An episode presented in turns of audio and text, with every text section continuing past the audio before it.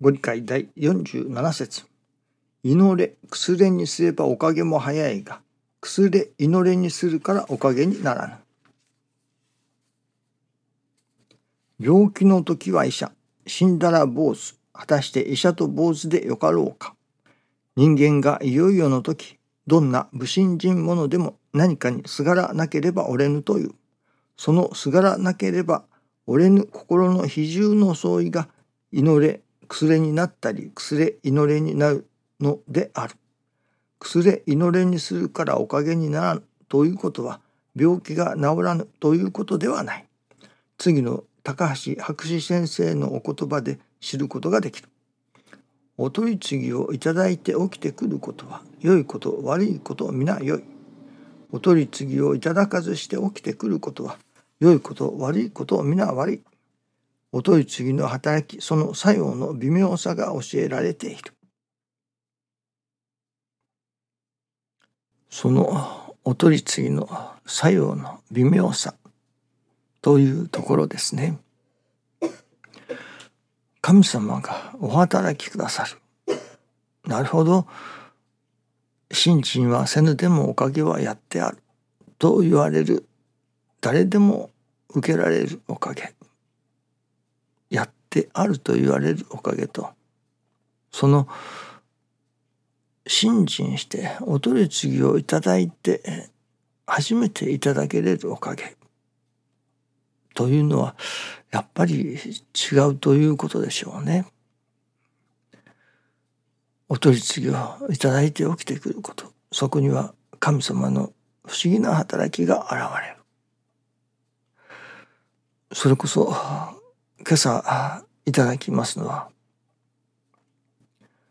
全ての出来事には意味があると私どもの身の上に起きてくる事柄その全ての事柄には意味があるのだと。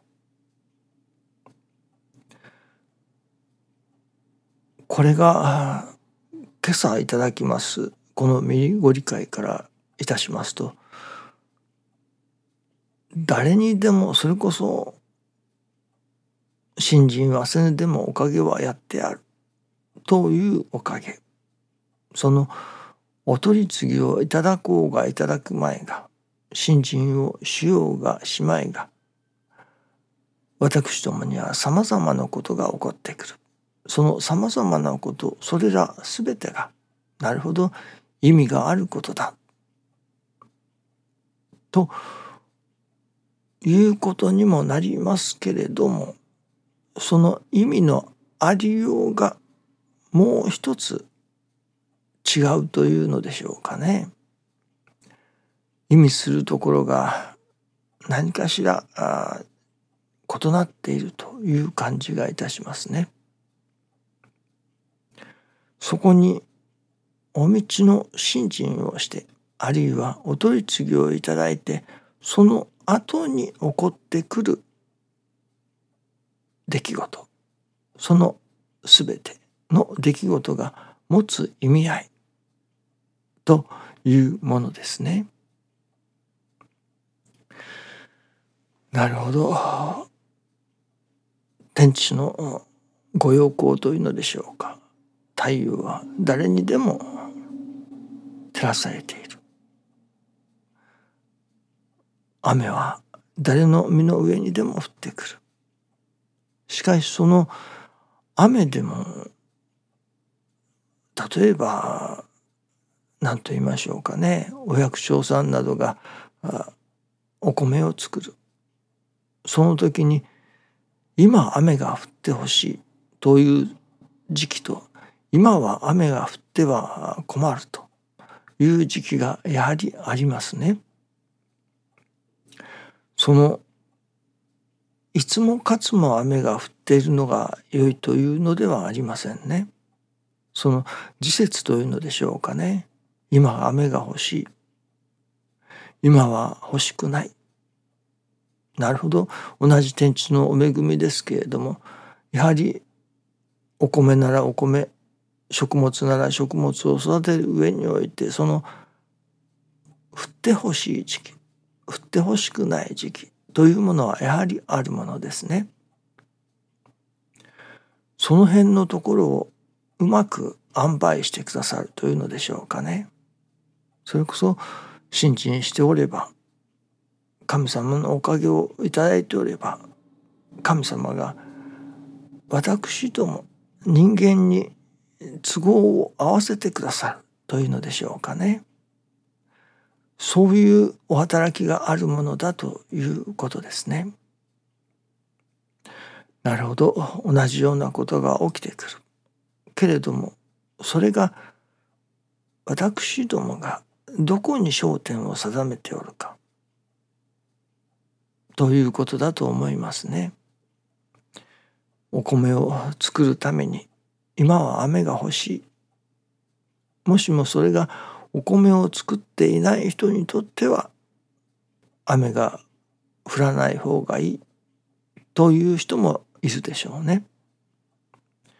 そこにさあどちらに合わせて神様が雨を降らせてくださるのかということになると思いますね。やはりその信心している人お取り次ぎをいただいて神様にお願いをした人その人に合わせてくださるのではないでしょうかねそういうおかげがいただけれるとお取り次ぎをいただく働きの微妙さというところはそういうところにもあるように思いますね。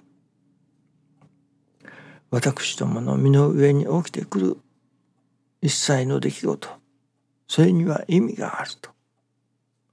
意味があるけれどもその意味があることを何と言いましょうかね。